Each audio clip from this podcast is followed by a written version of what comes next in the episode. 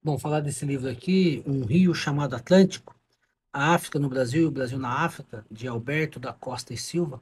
Trabalho bastante. Esse é um diplomata, né? Ex-diplomata que tem um trabalho bastante extenso. Ele estudou muito Brasil, Brasil e, e, e Portugal e América Latina, também América do Sul. Mas nesse livro aqui ele tem uma predileção pela África, né? Vou fazer esse vídeo aqui em duas partes, essa, essa resenha.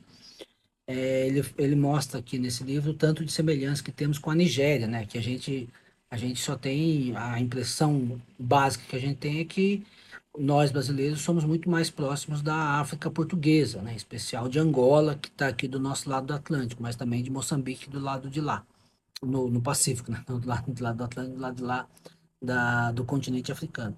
Bom, amanhã eu faço a parte 2, mas eu já recomendo esse livro, vale bastante a pena.